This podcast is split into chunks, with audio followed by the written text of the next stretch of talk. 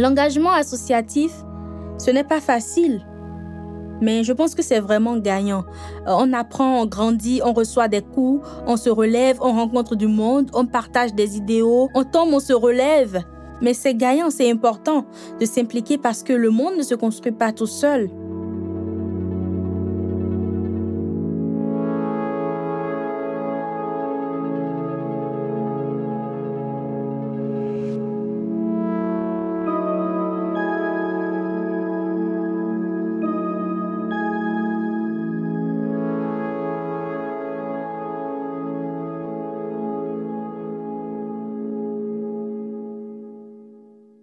Par où commencer?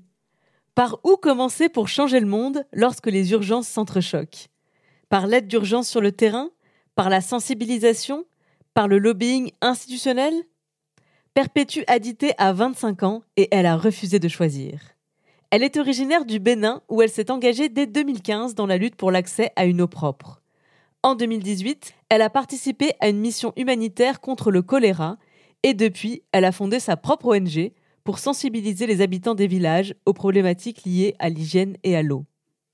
Perpétue Adité est aussi membre du Parlement national de la jeunesse pour l'eau et l'assainissement, et elle a contribué à la rédaction du livre blanc Un pari pour l'eau, remis à Ségolène Royal lors de la COP 21 en 2015. Je continue? Elle a également animé une émission de sensibilisation dans la lutte contre le handicap, et elle est actuellement doctorante en journalisme de solutions. Rien que ça. Autant d'engagement, ça peut sembler beaucoup pour de si jeunes épaules. Je suis Clémence Bodoc et je vous souhaite la bienvenue dans Alors ils l'ont fait, récit de jeunes qui ne savaient pas que c'était impossible, le podcast de l'Agence française de développement qui part à la rencontre des jeunes et de leurs engagements.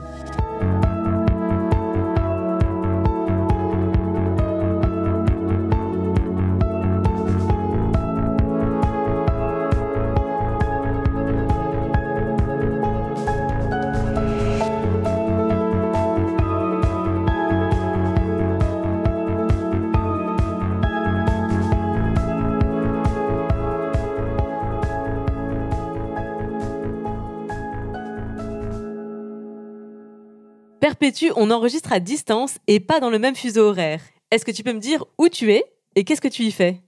Je suis euh, au Canada, au Québec. Je suis finissante à la maîtrise en journalisme international, puis je suis très, très, très enthousiaste de commencer déjà la session d'automne prochaine mon doctorat en communication publique et je travaille sur le journalisme de solutions. J'ai vraiment hâte de commencer parce que c'est vraiment, vraiment un enjeu qui va me permettre d'utiliser la communication pour impacter euh, les communautés, pour les amener vraiment à prendre action euh, dans leurs communautés respectives. Je pense que ce serait un beau défi, euh, surtout pour l'Afrique. Je suis originaire de l'Afrique de l'Ouest et j'ai constaté un certain biais au niveau de l'information qui est diffusée sur l'Afrique. Donc c'est une manière pour moi de rééquilibrer un peu ce qui se passe, de montrer aussi euh, le côté positif de ce qui se passe dans nos communautés rurales en Afrique. Et j'ai vraiment hâte de commencer parce que euh, je pense que ça va être une très belle expérience.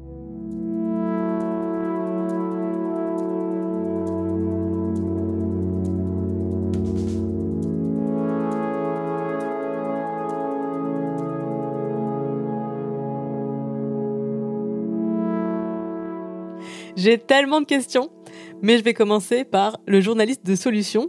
C'est quoi ta définition du journalisme de solution Pour moi, le journalisme de solution, c'est simplement communiquer pour impacter communiquer le changement aux communautés, communiquer le positif pour recevoir en retour la volonté d'agir, la volonté de, refuser la passivité dans nos communautés et de prendre action pour relever les différents défis. Et pour moi, la définition vraiment, c'est communiquer le changement pour impacter euh, notre communauté.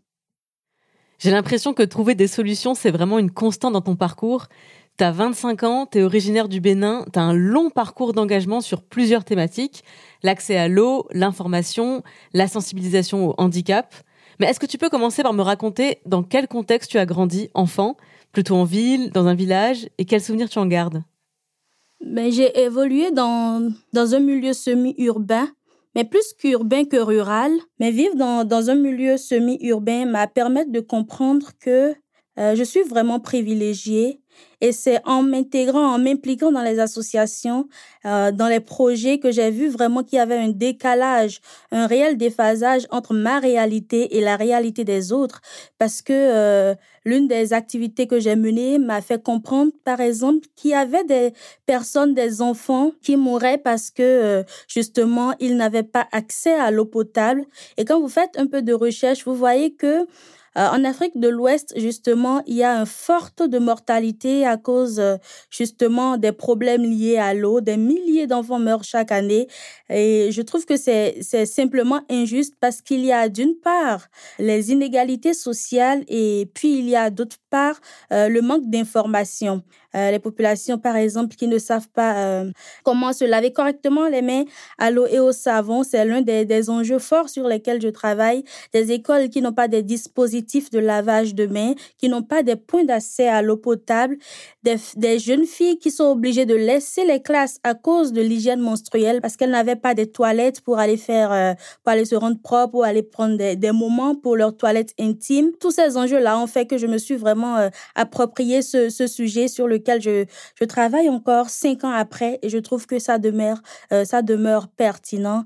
On fait comme beaucoup, beaucoup d'actions dans ce domaine pour apporter un maximum d'informations aux populations rurales, surtout parce que euh, ce qui se passe, c'est qu'en milieu urbain ou semi-urbain, nous avons une facilité, une certaine accessibilité à l'information, ce qui n'est pas forcément le cas en zone rurale. En zone rurale, il n'y a pas la télévision, il n'y a pas Internet. Et euh, le contexte africain est encore plus délicat parce que la technologie n'est pas tant évoluée euh, que dans les pays occidentaux. Fait que c'est vraiment important pour moi d'apporter ne serait-ce que l'information à ces populations-là sur comment rendre l'eau potable par des technologies peu coûteuses, comment sensibiliser les populations pour ne pas euh, euh, contracter les maladies hydriques telles que le choléra. Et justement, euh, c'est des enjeux qui m'interpellent justement parce qu'en 2016, j'ai participé à cette mission-là avec Osfam, Osfam au Bénin, où il y avait une épidémie de, de choléra au Bénin en 2016. Et l'objectif, c'était vraiment de sensibiliser euh, les ménages sur les comportements sains à adopter pour ne pas contracter euh, euh, le choléra. Je pense que c'était l'une de mes plus belles expériences aussi parce que, étant coordonnatrice d'activité, j'avais 24 mobilisateurs sociaux à encadrer et nous sommes allés sur le terrain. Nous avons découvert les réalités euh, des populations, ben, pas rurales parce qu'on a travaillé à Cotonou. Nous avons découvert les réalités des populations. Nous avons fait du porte-à-porte pour sensibiliser les populations sur le lavage des mains, euh, sur comment euh, entretenir son cadre de vie sur le choléra, les symptômes, les méthodes de guérison, les, les modes de guérison c'était une très belle expérience parce que avec les autres euh, coordonnateurs et coordonnatrices d'activités, nous avons pu sensibiliser environ 130 000 personnes en 10 jours. Je pense que c'est l'une de mes plus belles réussites. C'est la raison pour laquelle, quand je suis arrivée euh, au Canada, j'ai continué mon implication avec Osfam euh, Québec parce que j'ai vraiment, vraiment eu du plaisir à, faire cette mission-là au Bénin. Justement, j'allais te demander, c'est cette expérience qui t'a motivé à créer ta propre ONG deux ans plus tard? Non, bah, c'est pas euh, cette expérience, euh, c'est toute une autre histoire. Dans ce temps-là, j'avais euh, un groupe d'amis avec lequel je suivais une formation en infographie, en montage puis en cadrage. Et je, leur ai proposé mon idée. Je leur ai dit, mais pourquoi un samedi, on n'irait pas dans mon village justement euh, pour sensibiliser. C'est pas très loin. On peut y aller avec nos motos. On peut cotiser pour fournir du matériel d'assainissement aux enfants. Puis, euh, mon, mon groupe d'amis a vraiment apprécié l'idée et c'est comme ça qu'un jour, à 5h30 du matin, on s'est retrouvés sur nos motos à aller dans le village pour sensibiliser les enfants. J'avais des personnes qui m'avaient donné des dépliants de sensibilisation sur le choléra, sur les maladies hydriques. C'est que, avec le réseau que j'avais déjà constitué au cours de mes précédentes implications, j'ai pu avoir euh, un soutien matériel important, un soutien technique important pour faire cette activité-là. Et on est allé euh, dans l'école, dans le village, c'était à Ouida. Euh, c'est dans, euh, dans le département de l'Atlantique au Bénin. Puis on a fait notre activité pendant une matinée. Et je vous assure que la satisfaction était plus intense que aller comme ensemble au McDo pour prendre comme burger. C'est de là que l'idée a vraiment germé. On a voulu vraiment garder un samedi au village parce que ça faisait unique, ça faisait vraiment pas très courant et ça, ça expliquait un peu déjà le concept. C'est un samedi par mois quelque part dans un village avec nos moyens pour sensibiliser les jeunes. Au départ, c'était euh, plus un concept. Je n'avais pas envie de créer euh, un organisme parce que j'ai déjà beaucoup d'expérience en associative et j'avais pas vraiment envie de le faire parce que euh, c'est tout, c'est beaucoup de temps, beaucoup d'énergie et j'avais aussi les, les études et tout ça. Mais face à la difficulté d'avoir accès au financement, parce que euh, dans, dans notre pays, euh, dans notre société, les organismes sont lucratifs. Il faut vraiment être légalisé, être formalisé pour pouvoir prétendre à de plus, plus gros financements. Donc, c'est la raison pour laquelle on a euh, formalisé un samedi au village qui est aujourd'hui un organisme sans but lucratif reconnu au Bénin qui agit selon trois axes principaux. le développement durable, travail pour l'épanouissement des jeunes et des femmes. il y avait aussi un volet sur euh, la communication et les échanges interculturels parce que c'était vraiment important pour nous euh, que les jeunes euh, se rencontrent pour partager leurs idées, leurs astuces, leurs stratégies afin vraiment de d'impacter leur communauté et avoir les outils nécessaires pour travailler dans leurs différentes communautés. Fait que aujourd'hui, je peux dire avec avec grand plaisir qu'on a fait en deux ans 24 activités euh, sans euh, bailleurs de fonds juste par nos cotisations personnelles et des dons euh, de façon ponctuelle. Aujourd'hui, nous sommes 35 membres euh, qui ont adhéré à l'organisation et qui travaillent de façon bénévole pour atteindre des objectifs.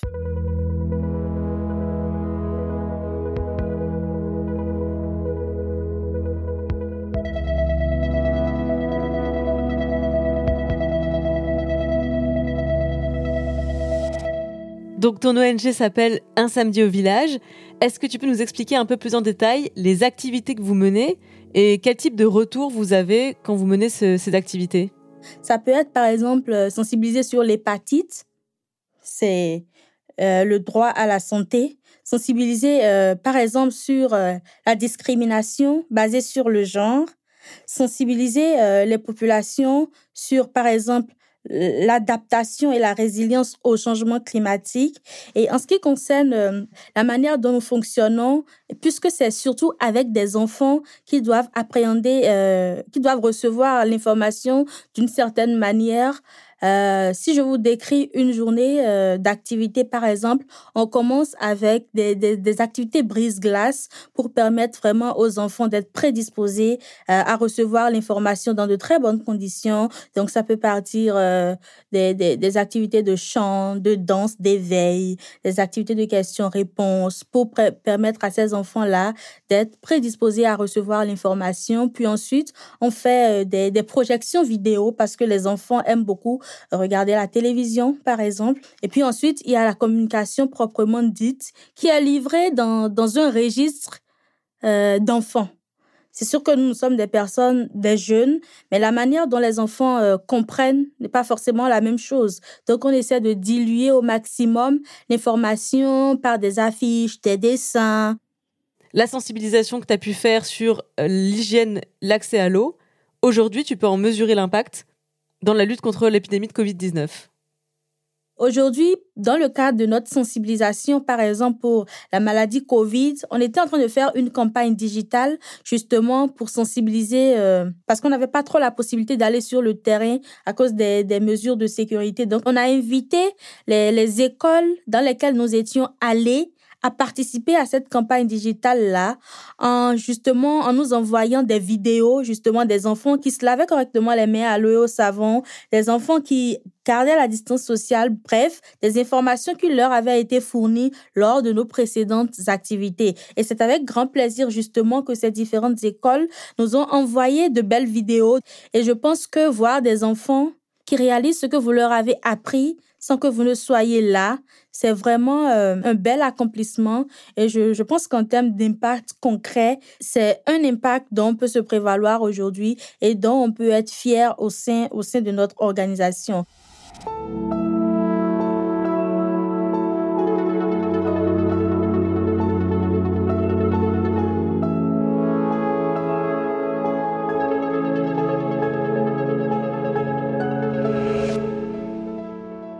Est-ce que tu as déjà éprouvé un sentiment d'impuissance qui t'aurait fait dire que ça sert à rien, il y a trop de choses à faire J'avoue que non.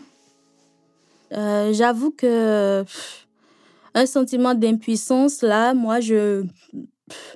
ça existe presque pas dans mon vocabulaire. Parce que je, je pense là vraiment qu'il y a toujours quelque chose que quelqu'un peut faire à son niveau, euh, selon sa perspective, selon sa perception des choses, selon ses moyens, selon ses actions. Euh, j'ai vraiment la chance euh, d'avoir une éducation. J'ai vraiment la chance d'avoir des parents qui me comprennent. J'ai vraiment la chance d'être bien entourée.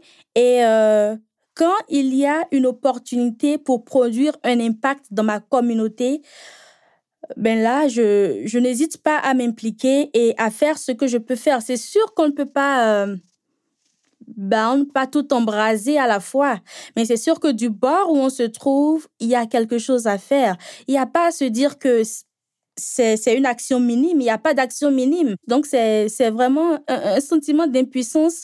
Euh, je, je, je me refuse à ça parce que justement, euh, on peut toujours faire quelque chose. Enfin, pour terminer, quel message tu voudrais faire passer à des jeunes qui nous écoutent et qui ne savent pas par quoi commencer, sur quel front s'engager?